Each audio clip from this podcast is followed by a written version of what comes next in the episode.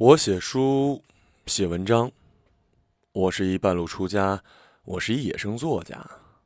我写过很多的故事，都是写别人的。今天我讲半个自己的故事吧。故事发生在昔年的拉萨，那时我是一二十四岁的莽撞青年。那时我热爱远方、异乡、痛苦和沧桑、醉酒以及。漂亮的姑娘，和所有的年轻人一样，我疯癫荒唐、桀骜、交友不慎，不停的犯错。哼，这真是极好的，因为没有什么比年轻时认认真真的去犯错更酷的了。因为没有什么比年轻时一群人陪着你一起认认真真的犯错更酷、更美好的了。可惜。光阴逝如东流水，没人能永远在二十四岁。当时当下，我最大的遗憾是犯错的契机越来越少了。不会犯错的人是停止了生长的人，恐怖，恐怖，这他妈不是我想要的。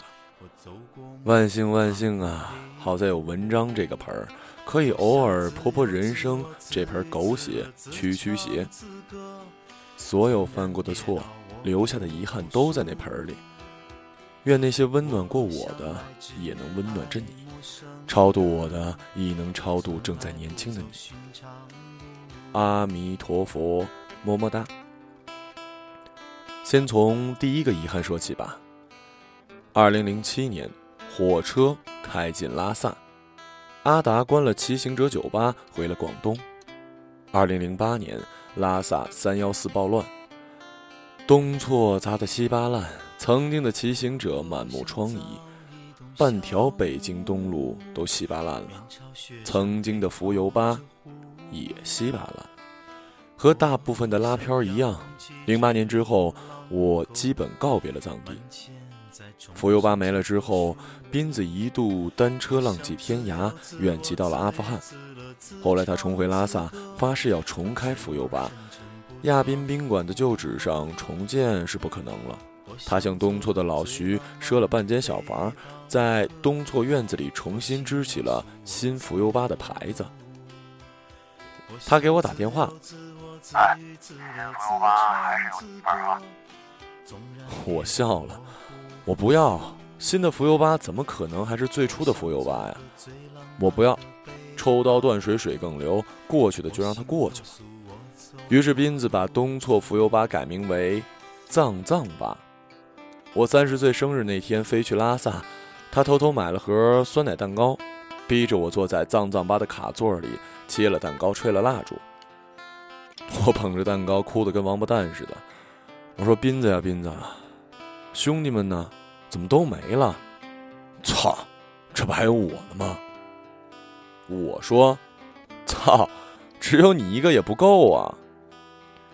他滚回北京，第二年我再去拉萨时，连他也没了。他滚回北京生孩子去了。那次同行的还有万晓利一家人。我和万总蹲在街头抽烟。彼时拉萨的阳光灿烂和煦，一旁的流浪歌手在唱《小小鸟》，有人拿手机在拍。半个下午，万总和我怎么也摸不到打火机，一直在蹭火。我捕捉到了一种很奇特的难受。难以言传。睡觉到半夜，突然明白该怎么描述了，但是该说给谁听呢？让我当个瓶子去吧。雨过天青云开处，这般颜色作将来。是年冬末，我去广东看阿达。阳城冬雨，他下了血本请我吃海鲜大餐。他和我聊股票，聊对冲基金，半个字都不聊拉萨。我想和他喝顿大酒，想像当年那样边喝边唱老歌，他打死也不肯。我要翻脸，他先翻了，攥碎了一个蟹壳。他说：“今天只喝酒，不要难受。”我不想让他难受。我再也没见过阿达。阿达阿达，当年你赠我的那个两百 G 的音乐。如今畅想在南中国无数的古城，丽江、凤凰、阳朔，很多人靠着那些音乐开了陶碟店，养家糊口，安身立命。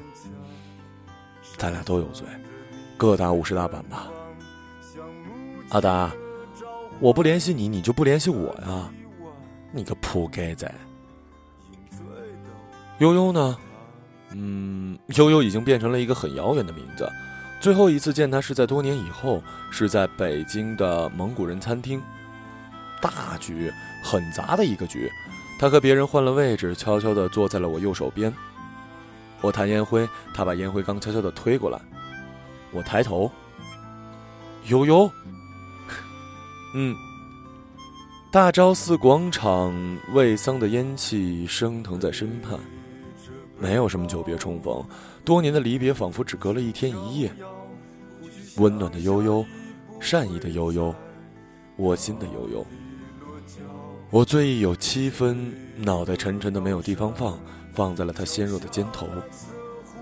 扑鼻的香水味道不是桂花。有人过来敬酒，他扶正我，替我挡酒，杯子举得高高的，来干杯。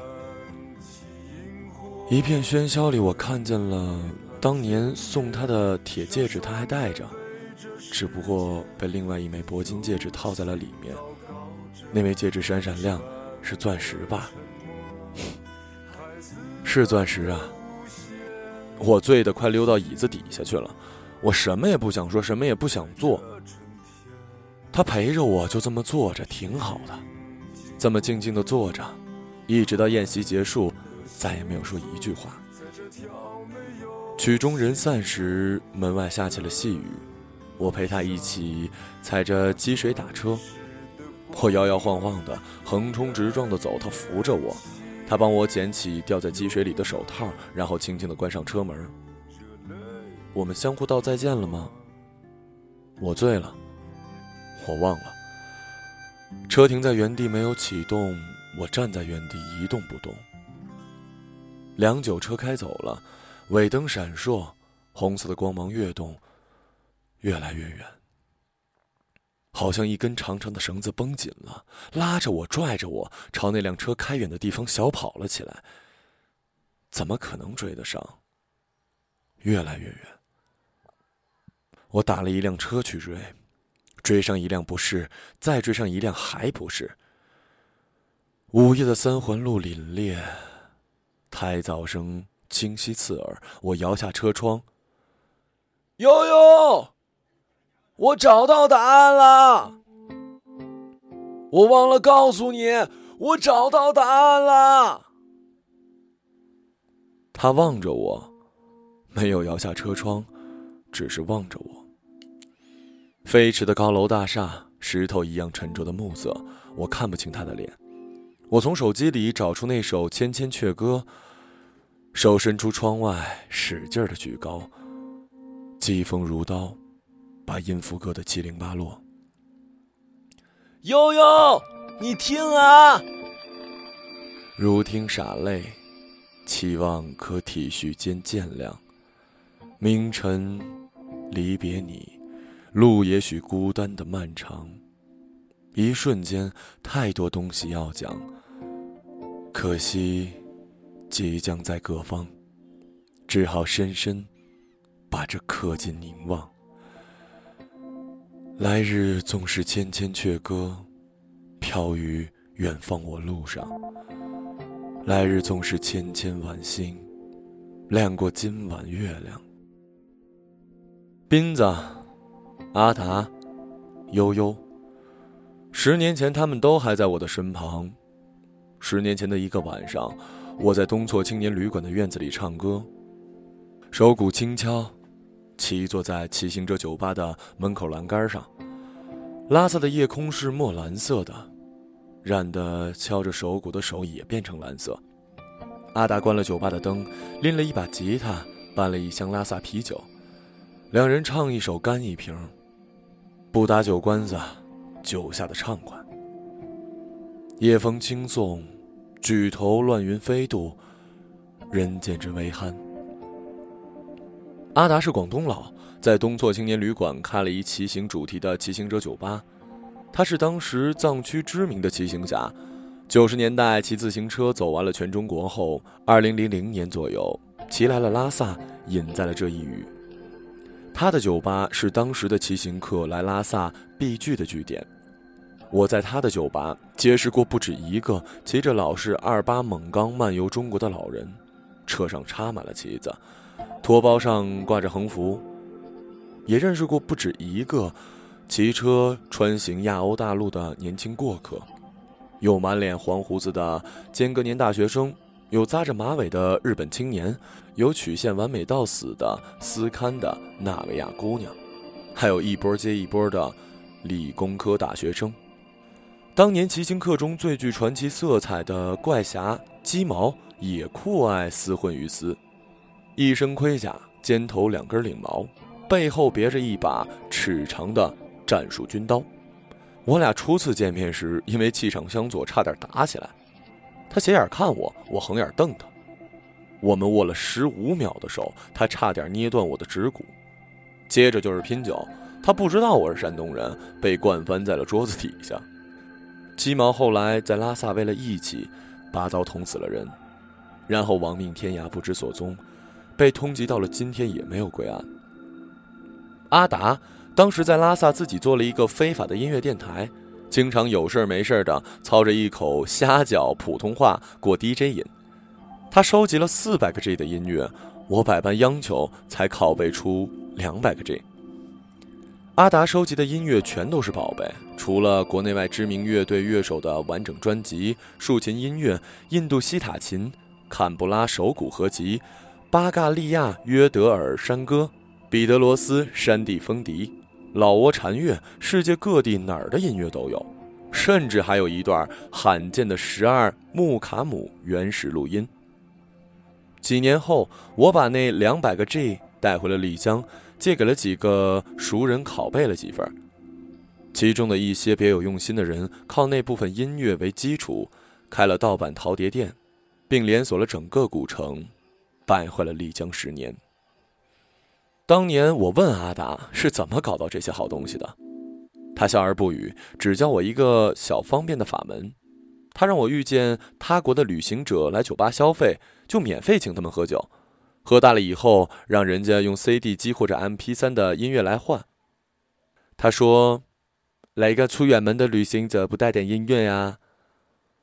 我深以为然，但收获颇微，因为等我开始学着做这些时，全世界的人民都开始流行用苹果 iPod 了。那天晚上，我和阿达边喝酒边唱歌，我用白话唱《千千阙歌》，他捂着耳朵听。然后呲牙咧嘴的，很痛苦的骂人：“你这个破鸡仔，都我和你唱咩？”我不理他，反复的唱着自己最中意的那句：“来日总是千千阙歌，飘于远方我路上。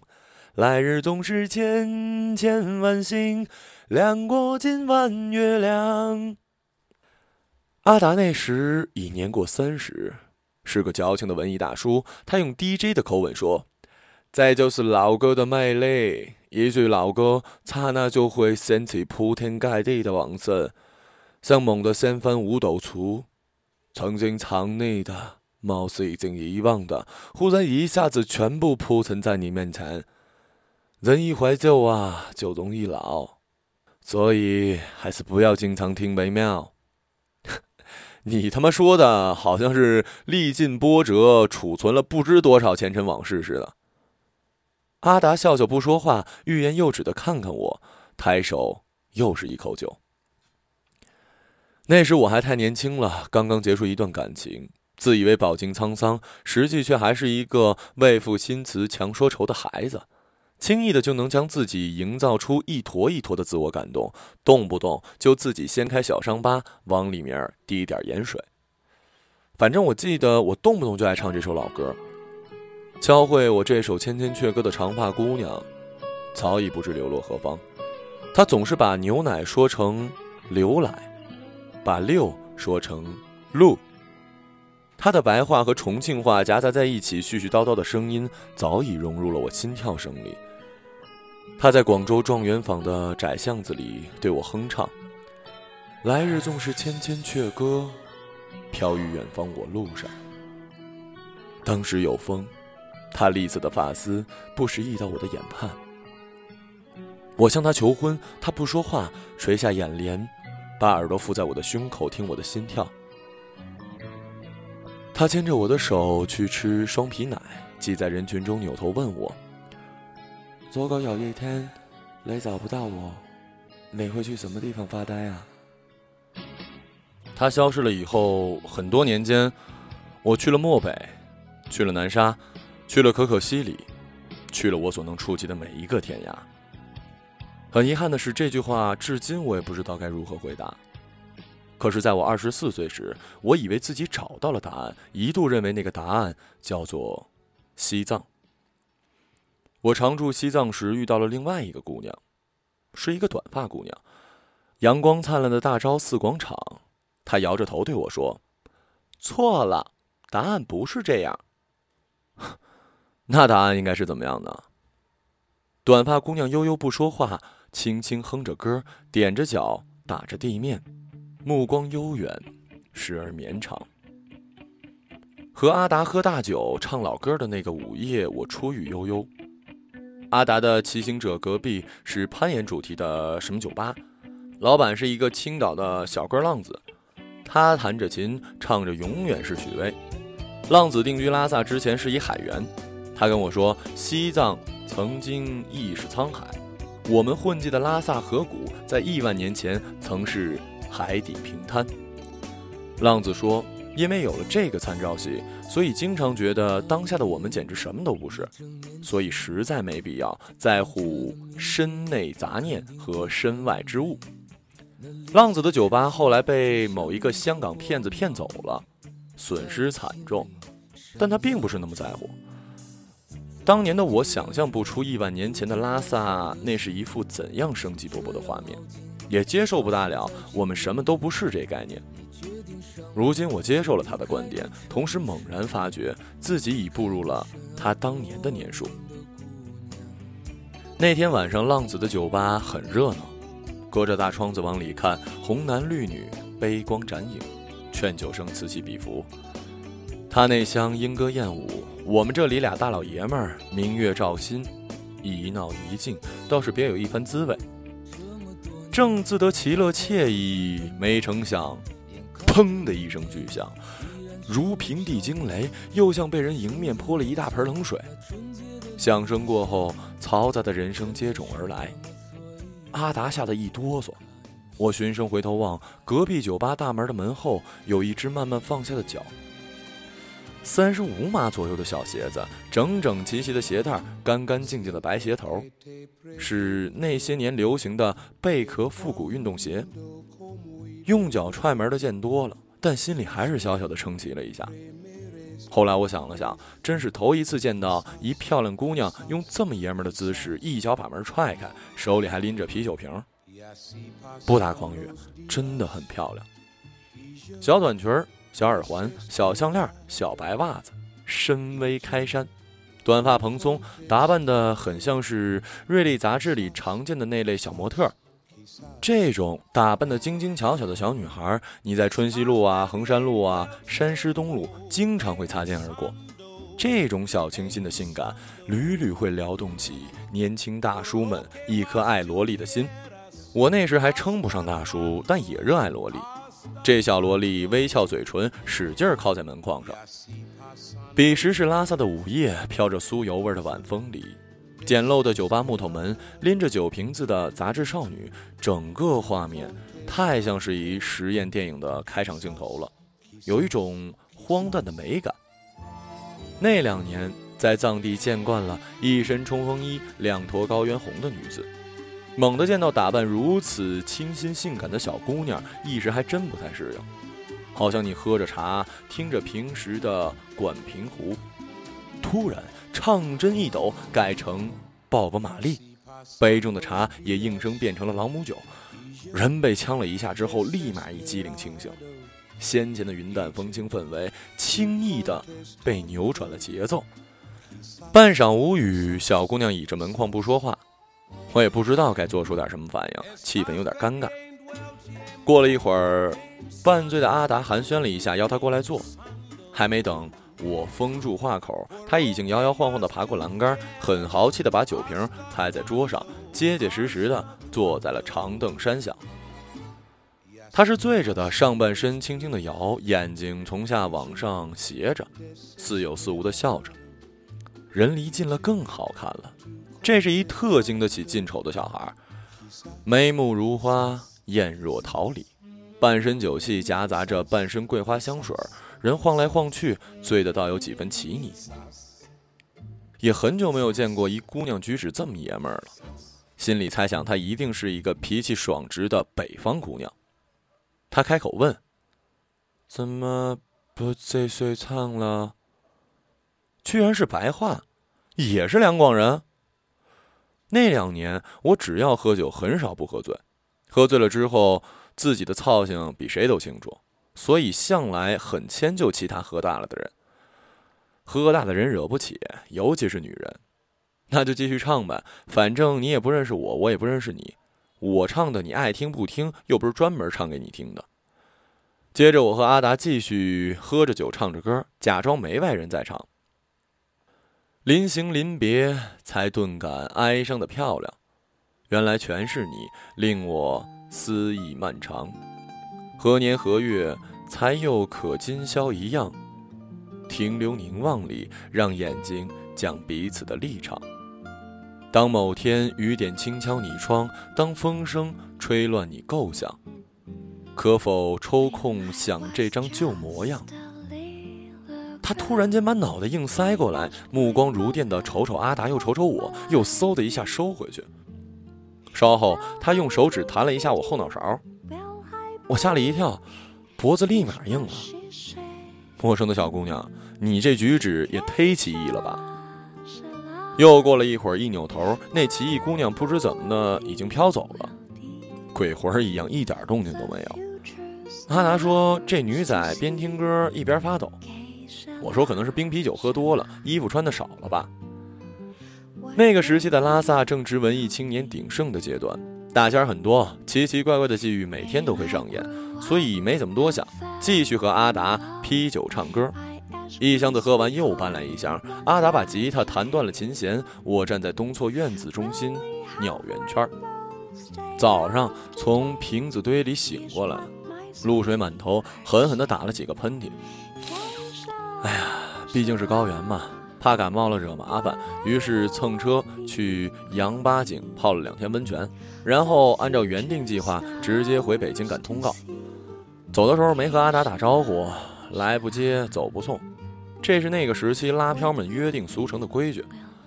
阿达那时候应该也不清楚我在内地的工作是什么，他和当时的拉萨常住民一样，从不看电视。我应该是从那个阶段开始给电视同行们留下不务正业这印象的。别人是抢滩市场拼命接节目，恨不得一档节目一录完立马跑下一影棚接着开工。我呢，是一年只接一档节目，一录完影，立马撒丫子跑回西藏，不到下次录影，打死也不回来。别人接商演的时候，我在大昭寺广场晒太阳；别人在拓展人脉、攒饭局的时候，我拉着一帮拉漂兄弟挤在甜茶馆里，稀里呼噜的吃藏面；别人在北京买房置地和小明星谈恋爱，我在拉萨开着我那赔得一塌糊涂的小酒吧，带着我的流浪歌手兄弟们街头卖唱。如是多年，所谓媒体圈、电视圈、演艺圈圈里的人，谁都懒得搭理我，觉得我莫名其妙脑子坏了，既不努力上进，又不金盆洗手。如是许多年，所谓的老拉飘圈、丽江混混圈、民谣圈、背包圈、旅行圈，大都引我为同类。我莫名其妙的跨界，并在其中恶名远扬。时不时会有年轻的孩子跑来向我请教人生的意义。什么狗屁意义？什么生活在别处？人生大道理都哪儿跟哪儿啊？我玩票而已，我活给自己而已，我只想在平衡中选择我想要的生活而已。我撞我的南墙而已，我开开心心的犯错而已，我只是想自己去找个答案而已。我向来没什么严重的高原反应，但每次回内地的时候，富阳反应都很厉害，俗称醉阳。常常人一下飞机就开始打哈欠，恨不得搬过一纸箱子就当枕头，直接在行李传送带上睡觉。二零零四年的那天，我哈欠连天的刚坐上机场大巴，阿达的电话就追来了。坏了，有人盯上你了，小心啊！昏昏沉沉间，小惊讶一下，哥们儿在拉萨混的人缘那么好，一下子还真想不出得罪什么人物了。阿达在电话那头一脸大蒜味的坏笑：“你个衰仔呀，跑哪儿去了？有个漂亮美眉满世界找了你好几天，还从我这要走了你的手机号码。”他是不是要泡你啊？吓得跑路了？困得要命，没当回事儿，以为阿达开玩笑，于是装出很害怕的样子回答他：“哎呦喂，他不会是追到北京来劫色吧？好怕怕呀！”跟妹子说：“一定得手下留情啊。”哦，你回北京啦？什么时候回来啊？你那天晚上在东错院子里尿尿，把人家花盆里好不容易养的仙人掌给浇死了，人家让你赔来。他们怎么知道是我尿的？你那天不是也尿了吗？咱俩一块儿还在东错大门上比赛谁尿的高呢。挂了电话，整车子人都好像很怕怕的看着我。车上人不多，有男也有女。本来坐在我旁边一大婶换了一位子，一几辆很恶的表情。更巧的是，要死不活的那天机场大巴的车载电视里放的是我主持的。一期节目，我耳朵发烧，从机场一直到公主坟，一路如坐针毡。更让我耳朵发烧的事还在后面呢。有夜宵的习惯，当天录完节目，和同事一起溜达到马兰拉面吃拉条子。面还未入口，一陌生号码发来短信，很简单的一句话：“大兵，你什么时候回拉萨？我想再见你一次。”你哪位啊？你想干嘛呀？我是那个女孩子，我要对你负责。这这这这这这这什么情况啊？哪女孩子？什么负责人？汗一粒两粒的滴答在我的爱立信大鲨鱼手机上，我挺没出息的直眨眼睛。同事见我神情有异，劈手抢过手机，没等我反应过来，已经电闪雷鸣般的阅读完毕。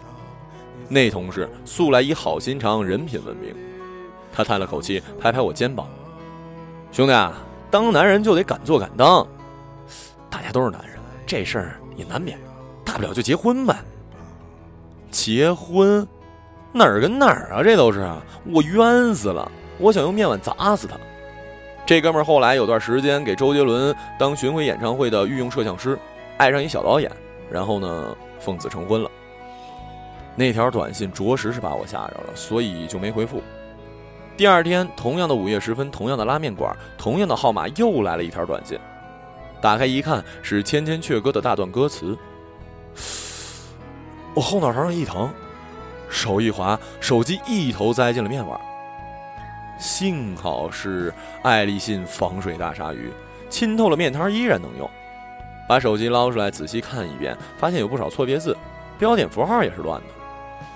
我依稀在脑海里织出了一幅画，那个醉酒的小萝莉坐在酒吧栏杆上，她一只手捏着手机，一手慢慢打字，屏幕上的字迹忽大忽小，时而模糊，时而清晰。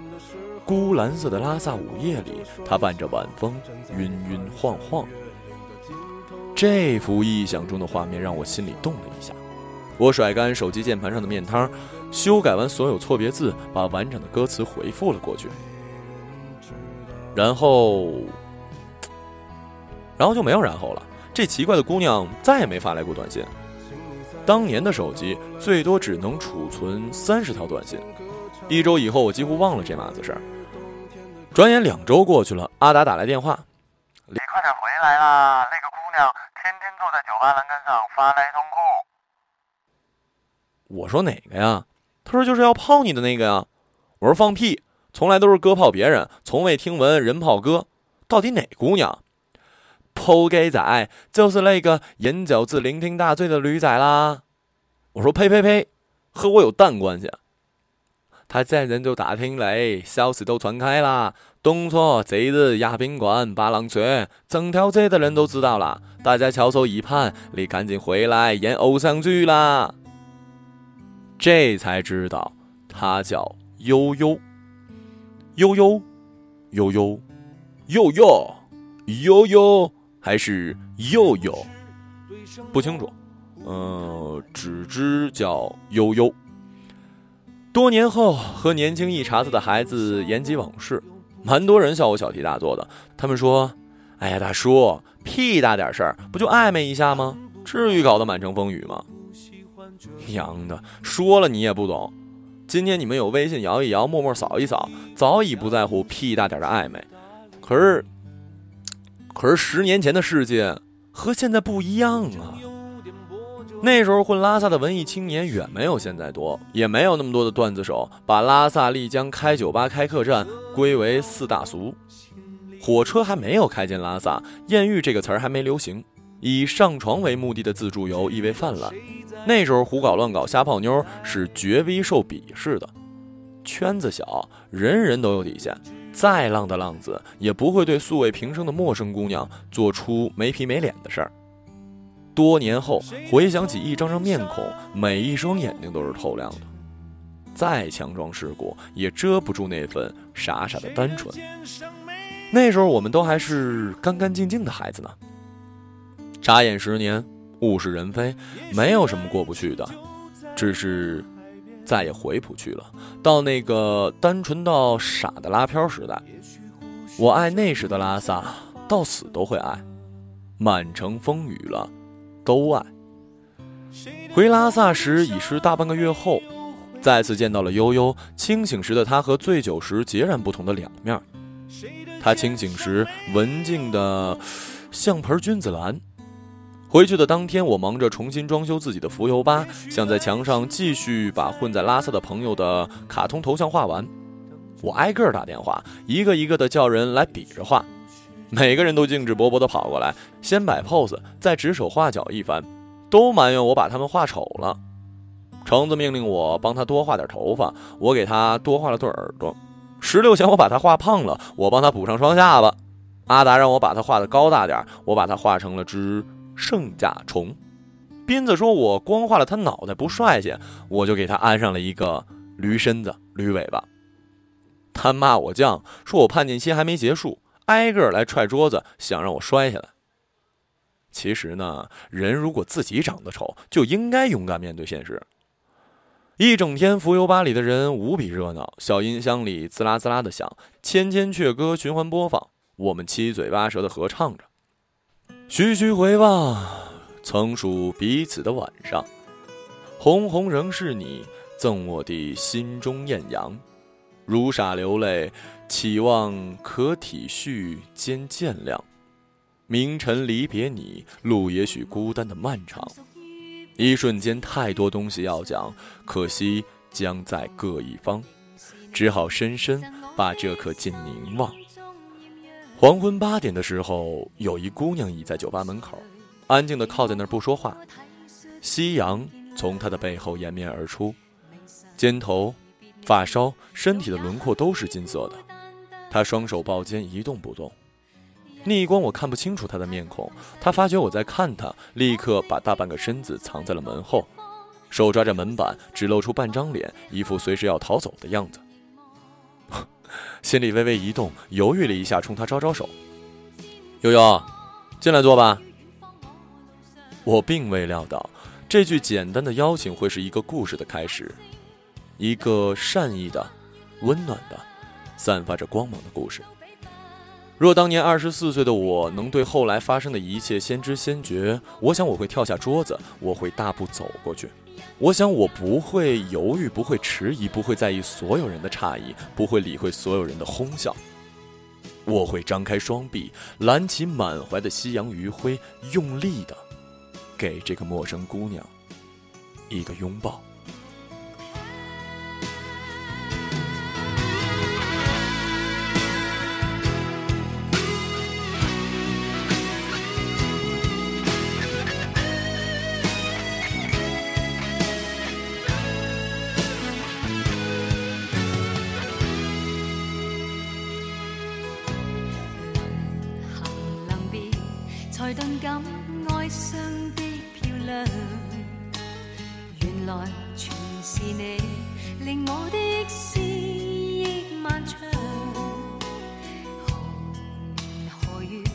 才又可今宵一样？停留凝望里，让眼睛讲彼此立场。当某天雨点轻敲你窗，当风声吹乱你构想，可否抽空想这张旧模样？来日纵使知